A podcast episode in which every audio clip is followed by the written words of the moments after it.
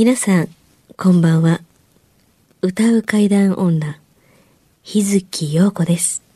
怪奇レスラーならぬ怪談大好きプロレスラー、松山勘十郎です。怪談を集めて47年。怪異収集家の木原博勝です。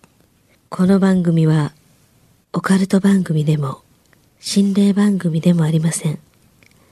怪異収集家である作家の木原博勝さんが、実際に直接取材した実話怪談を語ります。日本で唯一の怪談専門ラジオ番組です。木原さんといえばあの今や伝説の実話怪談本、新耳袋シリーズの作者でもおなじみですよね。他にも、うずしお怪談やつくも怪談といったヒットシリーズも出版されてますよね。その木原さんによるこの世のものではない話、もののけの話、不可思議な話といった実話怪談を季節に関係なく毎週聞くことができるなんて、怪談マニアにとっては夢のような話ですよね。夢どころか悪夢よりも素晴らしいことですよ。それでは、あなたが最後まで無事にお聞きできることを祈ってます。怖い水曜日、存分に味わってください。31一日でございますもう5月も終わりですね。終わりでございます。はい。今日はですね、はいはい。5月31ということで、はい。何の日か？アコースティックなメロディーが。あれ？なんか今日は今日はね、スタジオにね、ちょっとギターがあって。なんでかな？そんなに引っ張るほどの話ですか？いきますかお願いします。Happy birthday to you. Happy birthday to you. Happy birthday, dear 木原さん。Happy birthday to you.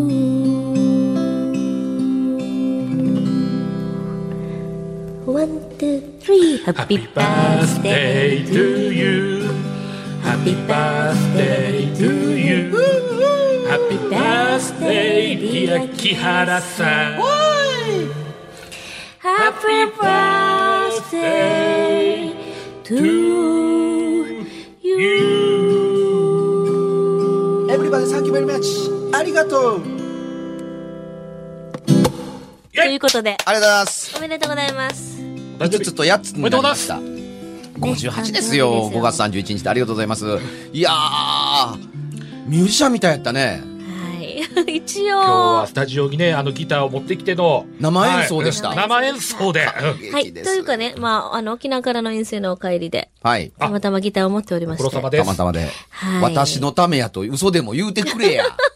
誕生日祝うためにギター持ってきたんや言うてくれや。ほんまあそうなんですけどね、これをこうやって遠征というところがいいじゃないですか。なるほど。え、キャラさんおおいくつでなられたんでしたっけ？今言った通りね、58になりました。58見えへんわ。見えへんでしょ？あ全然見えへん。ほんまに。ねえ。もう、もう、もう、還暦が目の前と思って頭痛いわいっていう。58の人がこんな金髪してないからね。してないね。しかも片っぽだけね。うん。そうですよ。すごいようんまだまだお元気で。いや、頑張りますから。はいええ、あの、階段のために人生かけてますんで、うんええ一生階段で行くという誓いを立てながら、はい。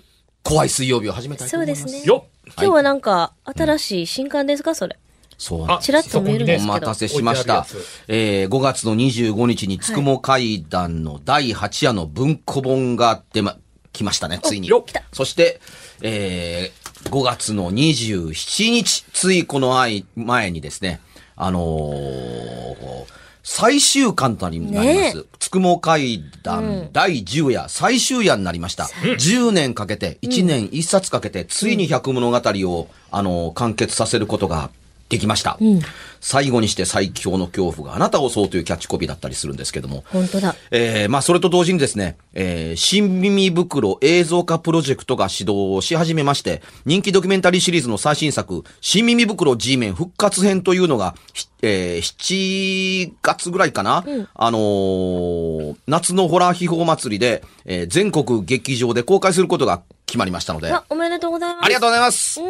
えー多分いい話ばっかりですね。ね、あのー市民袋殴り込みの復活編、G メンの復活編をを起点に、あの、さらなる映像に、えー広がってくれればと思っていたりします。スタートなので、これっきりっていうことではないんで、はいえ、あのー今後ご期待いただければ。いやーつくも階段、はい必ず買ってください。いい話になりました。うん。これしかもね、もうこれで最終章でしょ？最終章です。もう、そう、ねもうね、買いましょうよ。げあの、事実上ね、うんこれ、今のところ、僕の最後の百物語です。もうですよね。百物語しんどい。ね。で、今までこれを聞いたことがなくて、ね。で、今まで持ってなかったと。うんで、このラジオを聞いたら、1から揃えましょそれてください。う。1からその通り10まで。うん私の誕生日プレゼントです。そうしましょう。コンプリートしましょう、コンプリート。買って。ね。買ってめっちゃ買って言ってるから。はい、めっちゃ買って言ってますから。答えてあげましょうよ、そ。それがもう木原さんへの誕生日プレゼントということで。いうことよろしくお願いします。はいはい。はいということで、なんかお便りもね、結構来てるんですよあそうね。ですねいつも。ごとく。なんかちょっと読んでいきます、はいなんか行きましょうか、うんじゃあ。じゃあ、かんちゃん読んでもらおうはいかな。。じゃあ、えーっと、ど、これ行きましょうかね、じゃあね。えーっと、あ、これね、なんか、あのーお写真をね、添えて、え、そんなのが来たの？あ、そう。おくお送りいただいておりますね。はいはい。えーっとですね、あの、岐阜県からのお便りなんですけれども、はい私は先日、神戸の公開収録に参加させていただいたのですが遠い、ところからありがとうございます。前にね、やったやつね。やりましたねありがとう。えーその際、木原さんの、えー写真を拝見する機会がありました。うんそこで、えー精霊、妖精かな、がよく出ると噂の場所に行って話をしてくださり、その際撮った写真を拝見しました。うん。よく似た光を、えーよく似た光を写した写真をたまに撮ることがあります。うん。あれです、あの、緑の、うん。あ緑というか丸い玉やね。丸い玉、オーブンみたいなね。あ、そうそうそうそうそう。んただ今回は、スマートフォンで撮影したので、静止画なんですが、えー若干動画のような感じで撮れていて、その光が動いていました。少し不思議だなと思ったので、ということで、あうん。はい、えっ、と、まあ、一緒にですね、うん。こうやってあの写真を、えー添えて、写真のデータを添えて、お送りいただいております。じゃあ、これは先生に見ていただきましょう。先生、お願いします。うむ。えー、確かに映ってますね。えー、後ろに太陽、手前に影になった山が映って、その、えー、街の、まあ、上空にぽっかりと浮いてるかのような水色の玉が浮いてるんですけれども、はいえーご安心ください。これは、フレアという現象です。フレア。あええあれですね特に、うんスマートフォンの、あのーおね、えーレンズでよく起こるんですけども、えー真正面に太陽を捉えた場合、その対角線上の先に、あの、丸い玉が、あの、映ります。まあ、いわば、レンズゴーストのはい。仲間ですね。で、あの、もちろんその、ある程度の角度の範囲内で動くので、うんあのー手持ちのカメラの動画でも撮ることはうん。できます。はい。うん、僕もアイルランドで撮った写真でこれと似たようなもので、えーね、えーあれはね、あの、いよ、えー巨人のテーブルと言われる、あのー呼ばれる遺跡で撮った写真の影に写っているフレアが空に飛んでいくというフレアになっているっていう連続写真のように撮れてたりするのが、まあ、あったりするんですけれども、はい。あの、これがなぜ撮れたのかわからないというのは、妖精の門という、えー古代ケルト民族の人たちの集落の跡地に、今もコンコンと湧き出る泉の中に光っている箱物体の写真を撮りました。これははいはい、どうやら、あの、フレアではないので、っていうとこだったりするんですが、あの、ラジオで説明するのすごく難しかったりするんですけども、ね。あの、あまりにも綺麗に丸い玉というのは、あのー本当に綺麗にな丸い玉、あの、白くてぼんやりしたものがうにゃうにゃ浮いてるわけではないような、綺麗すぎる玉は、あの、要注意していただければということと、向こうに太陽、真正面に、あのーレンズに対して、あの、太陽が輝いている写真というのには要注意を。で、あのー本当かなと、あのーお思いの方、ぜひね、まあ、太陽に向かってカメラを向けろというのはちょっとあんま危ないことだったりはするんですけど、あの、まあ、モニターを斜めに見ながらのつもりで太陽に向けると、あの、いろんな角度でレンズ動かしてるうちに、この丸がぽっかりと太陽の対角線上に映る瞬間がありますね。うん。ありますので、あ、これ簡単にに見えるもんなんだ、うんというふうに思っていただければ、あの良いかなと思ったりします。うん。しかし、送ってくださってありがとう。こんな話を、あのね、語ることそうですねができました。ありがとうございます。もし今後じゃあに同じような写真が撮れた場合は、まあ、フレアの可能性も考えつつ、ね。かもしれない。あんまりでも綺麗な丸であったら余計にね。うん。うん。あの、参考にね、していただけたら。ほぼ、おおむねの通俗的に言われる心霊写真というものは、うんあのーまあ、人工的な加工の話はまあ除いてたとしてもですね、うんあの、カメラの機能的なものや、あの、土地的にこういう地形になってるからだとか、これをこういうアングルだだとか、フラッシュを焚いた瞬間にたまたまこんなものがそのフラッシュの光だけを浴びたのが映ってたとかという様々な理由で、ほとんどのものは説明がつきます。うん。うん。説明がつくというか、ほとんどこの世ならざるものとは関係がありません。と思っていただいて、まず間違いないです。はい。はい。わかりました。今までにも、あの、散々、キャラさんのね、うん口から語られたことでもうん。ありますよね。ちょうどね、あの、なんかこう、昔よく流行りましたけど、最近全然聞かないですが、あれ何だったんですかね？みたいな、その、まあ、通俗的に心霊写真といううんうんうん。表現を使った、まあ、お便りなんかもね、たまたまちょうど来てたもんですから。なるほどね。うんえでもね、うん、あのーまあ、撮影した人と撮影場所と条件だとか全部揃え、揃った上で、あのこれは相当おかしい写真だなと思ってる自分が持ってる写真なんて、そう何枚もないですよ。うん、で、大げさにこれは心霊写真注文やみたいな、ほら、ここにこんなのがあってこうでしょっていうの喋ることなんていくらでもできますけど、あみんなバッサバッサ切ってきます。そんなわけないやろみたいなような。うん。つまりその、えーどう言えばいいんでしょうね。その、あまり心霊写真だというふうに、あの、騒ぐということというのの、良し悪しはともかくとして、それはね、レンズだとか、映像のメカニズムだとか、あの、映像あの、写真の構造というのが分かってないから騒ぐみたいなもんですね。そもそもの心霊写真の起源って二重撮影からスタートしてますから、はい。一遍、あの、ね、あの、撮影したものを、もう一回うっかり、あの、看板をカメラの中に入れて撮ったら、二つの映像が重なって映りましたっていうふうに、あれ？撮った時一人なのになんで二人映ってるの？っていうミステイクからスタートして、あの、心霊写真というご商売がアメリカだの、イギリスのなどで大ブームを、あの、起こすんですね。うん。で、厄介なことに、あの、あちらの国ではその、遺体を記念写真として撮るという文化があったんですよ。ね死んだ人、うん。娘だとか嫁だとか旦那をきれいに着飾って、その遺体ですよ。遺体を取ったり、遺体と一緒に並んで取るという文化があったんですよ。まあ今の視点から言うと、まあ怖いですね。でも、ね。残された家族と死んでったあの家族とというのを、あのあの、並んで取るのは、まあちょっと当たり前っていう文化があったりしたもんだから、うん。そういう写真の一番最初の使い方の最中に二重撮影が出てくると、これはもうね、遺体のない、この世ならざるものと一緒に撮れた写真にしかならなかったっていう形で、で写真は本物を写すもんだっていう認知があるもんだから、捉えたものを全部、そのね、レンズを通して焼き付けるもんだなんていうことの方の認知の方が先なもんだから、人の目には見えないけれども、カメラは、あの別なものを撮られるというような、あの考え方の基礎ができるわけですよね。あの、全部が間違いでもありませんが、全部正しいわけではないというところだったりします。うん。で、こういうとかんとね、あの、どうして最近心霊写真のコーナーがテレビでなくなってきたのとか雑誌で減ってきたのっていうと、それはフォトショップで簡単に中学生でもすんごいリアルなものができ、あというか本物と偽物との区別がつかないものが作れるようになったから、紹介する意味そのものがなくなってきたということと、あの、カメラの問題で違うものがそんなように見えることあるんだよっていうことは、まあ、ほとんど同じ次元にあるんだっていうことを覚えておいては欲しいと思うんそうですね。ですっていう。はい。はい。ねえ、じゃあお題行きましょうか。今日はね、ええちょっとふっと思ったんですけど、はいよ。うん木原さんお誕生日なのでイ、ェイ。誕生日にまつわるなんか、はあ。どう思う？誕生日か。今までなかったよね。ま、なかったと思います。うんはい。なかったかもね。うん。なんかあります、もちろん。あるあ、うん。あの、こういうのは、話としては非常に覚えやすい。うん。うん、誕生日って。はい。うん。あの、あ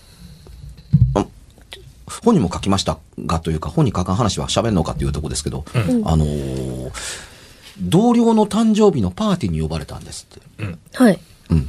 でね、その、記念写真撮るじゃないですか。うん。会社で友達の写真なんか撮ったりはしないから、はいあの、みんなが集まってる誕生日のこのパーティーの最中の彼女の写真を撮ろうと思って携帯をこう構えたんですよ。はい。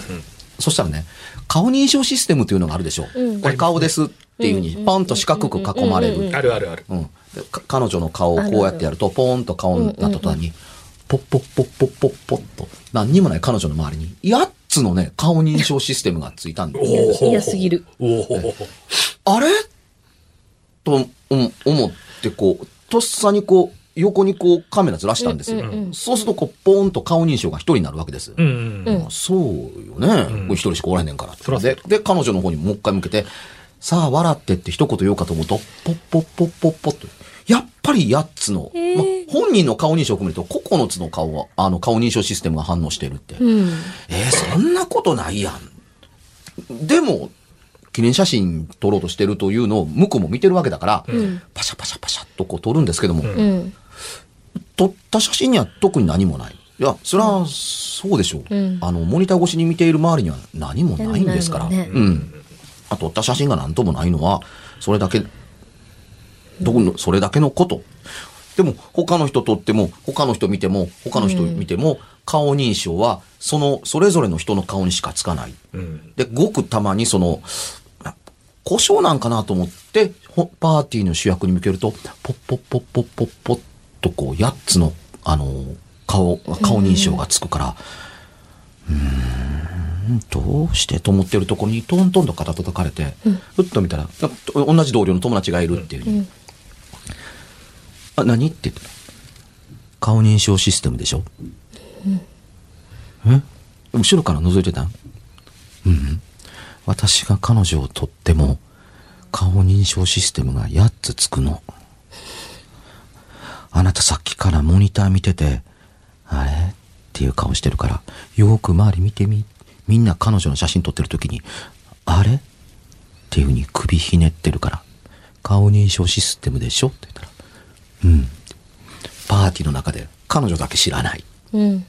まあもちろんもう出来上がった写真は、撮れてる写真は何でもないわけだから、あのね、見せれ、見せれる、怖がられることもない写真なんですけど、周りはみんなその時のパーティーの時怖かった。その時以外はそうじゃないんですよ。誕生日の時に、その子にだけ何があったの？みたいな。なんか祝いに来てたんかな？うん。で、これがね、あななんか、なんか機械の故障なんちゃうんって言ったら、何？パーティーに来た全員の,、のスマートフォンがと思ったりするんですよ。ね。うんうん。一方ね、うん。この話が分かった上でですけども、うん。あのー島根県は松江市、うん。あの、鷹の爪団の吉田くんで有名なフロックマンと一緒に、あの、松江市の階段を取材に、階段のふるさと松江うろちょろしてた時のことですよ。はい。フロッグマンが、あれ？と突然声を上げるんです。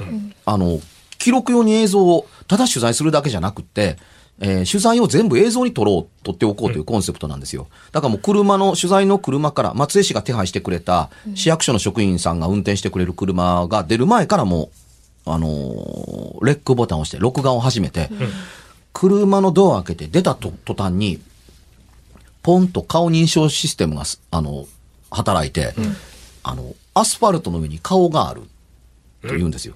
なので、それを見たフロッグマンが、あれ？と口にするわけです。これ、横で覗いてて、何かアスファルトの模様がたまたま顔に見えたんちゃうんみたいなようなつもりでいたんですけど、カメラが振るとね、顔認証システムがどくんですよ。うん。で、元の場所に戻ると、もともとそこにあった場所が、あの、顔認証システムで、あのー止まってるんです。つまり、アスファルトの地面にどうしても顔があると、あのーカメラは痛いみたいなんですよ。つまり、こう、くるくるくるくるレンズを、カメラを動かしてみたら、その顔を中心にフレームが動くわけです。だだからそこに固定した顔がないと、こんなことが起こらない。で、不思議なこともあるもんだねっていうので、その、あのー実際撮ってる映像には顔認証が映るわけじゃないので、僕横から撮ったんですから、そのモニターに映ってる顔認証システムを。だ顔認証システムの中には別に顔に見えるようなアスファルトの模様なんて何にもなかったんですね。ところがその写真を撮った後、その顔認証システムが動き始めたんですよ。ほう。えーうん。だからフレームから出ていくんですって。で、あれ？フレームから出ていくというので顔認証システムをずーっと追っかけていくことになるんです。うん。う何もないのに動く顔認証システムです。駐車場から延々こうやって動いていって、角川書店の当時の僕の担当者の足元、靴の前まで行った途端に、ピッと消えてなくなる。ねみたいなことがあったんです。うんでね、あのーまあ一連の映像はみんなもちろん撮れてるんですけれども、でその後、あのー吉本さんの芸人やったかな？あの、同じ、あのー松江市出身の人で、あのー出雲の国さんっていう芸人の方、女性の方がいるんですよ。はいこの人がね、全く同じ場所で、あのー撮影に行った時に、うん。この話してなかったのに、私撮影に行った時にね、この間こんなことがありましてね。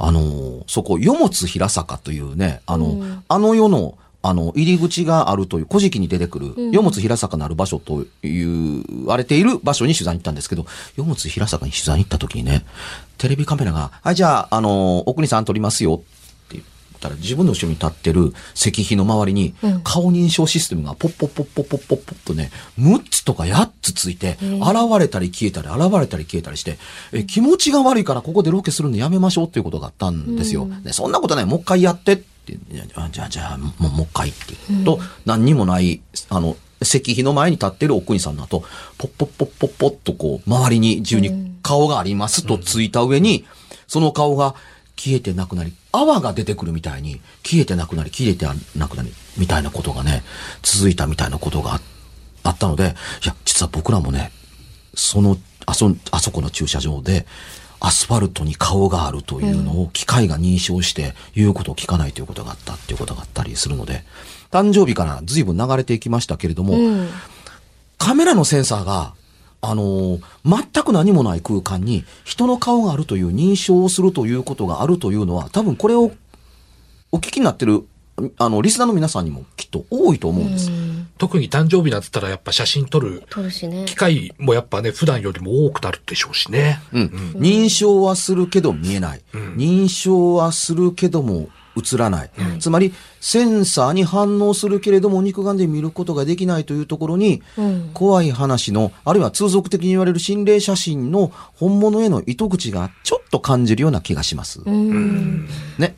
拙者もさ、あの、記念撮影をね、お客様とすることも多々あるじゃないですか。うんうんで、あの、こうカメラをね、一緒に並んでカメラを向けられた時に、あの、拙者の白い顔だけやっぱり認証してくれないということもやっぱ結構僕も顔認証してもらえないっていうこと多い。3人4人で撮ってて、僕だけ顔認証がつかないっていうことは比較的多いですね。そうなんですか、うん。え、なんでやろ顔やないんでしょうね。やっぱ、顔やない。かえ？まあみんなコメントに困るから。ちょっと困る、今のちょっと困るやつや、ね。白かったり半分パツキンみたいなやつはね、うん顔やないんですよ、きっと。顔やないあ、だから、その、にシステムとしてもやっぱ困んのかな？やっぱり。告知とかいきます？そろそあろ。告知ね。はいはい。かんちゃん行く？はい。じゃあ、拙者からいきます。えっ、とですね、えー客演なんですけれども、はいえっ、とですね、6月17日、はいえー淀川区民センターでですね、はいえー重曹の方かな、これはね、えー17時より、えー大日本プロレスに、えーゲスト参戦いたします。はい。えーデスマッチがですね、えーメインで有名なこの団体なんですけれども、えー拙者が、えー明るく楽しいプロレスで、えーそれに花を添えます。ぜひ見に来てください。デスマッチなのに。うーん。あの、やはりこの団体の、こう、メインの、あの、持ち味っていうのは、こう、こう、血が流れる、いろんな狂気が乱れ飛ぶデスマッチなんですけれども、その中で、あの、咲かせよう一輪の花をというかっこいいね。ことで、かっこいいちょっと自分でもちょっと今、あ、かっこよかったんちゃう？これって。かっこよかったね、今うんね。ありがとうございます。はい。うーん。次は？ぜひぜひそれ。あ、私行きましょうか。はい、そうです。うんはい。6月の10日は、ええー、アニソン、大人が聴けるアニソンのライブを、ワンムーンというね、あの、私のユニットなんですけど、やります。これは、えーっと、三宮のバー矢吹というところ初挑戦でございます。ね。はい。そして6月の24日は YMP、元も、元あの、モダンチョキチョキズのメンバーで私の恩師でもあります、えー方たちと、みなだからミナエンタウンというところに、あの、一番星食堂というね、食堂っていう名前ですけど、ライブハウスです。はい。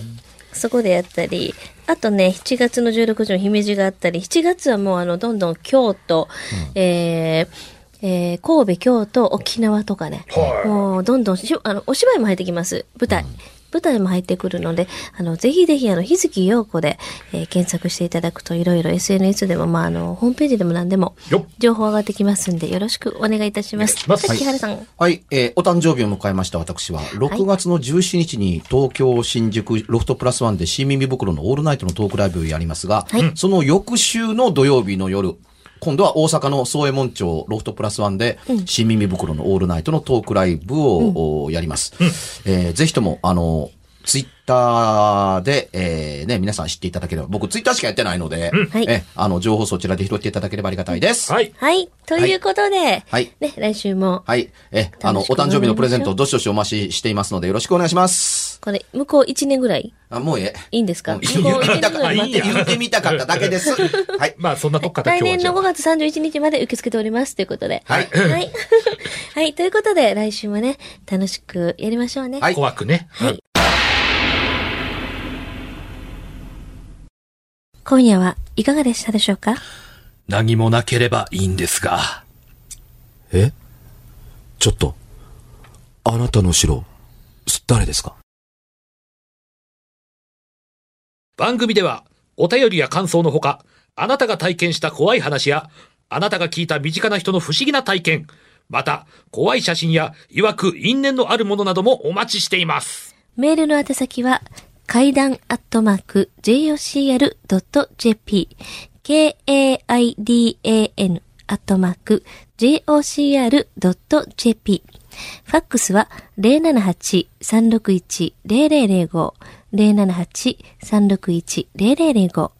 おはがきは郵便番号650-8580、ラジオ関西、階段ラジオ、怖い水曜日まで。ぜひ、本物の怖い話を私に教えてください。お相手は、歌う階段女、日月陽子と、怪談大好きプロレスラー、松山勘十郎と、そして、階段を集めて47年。木原博一でした。それではまた来週、お耳にかかりましょう。この一週間、あなたが無事でありますように。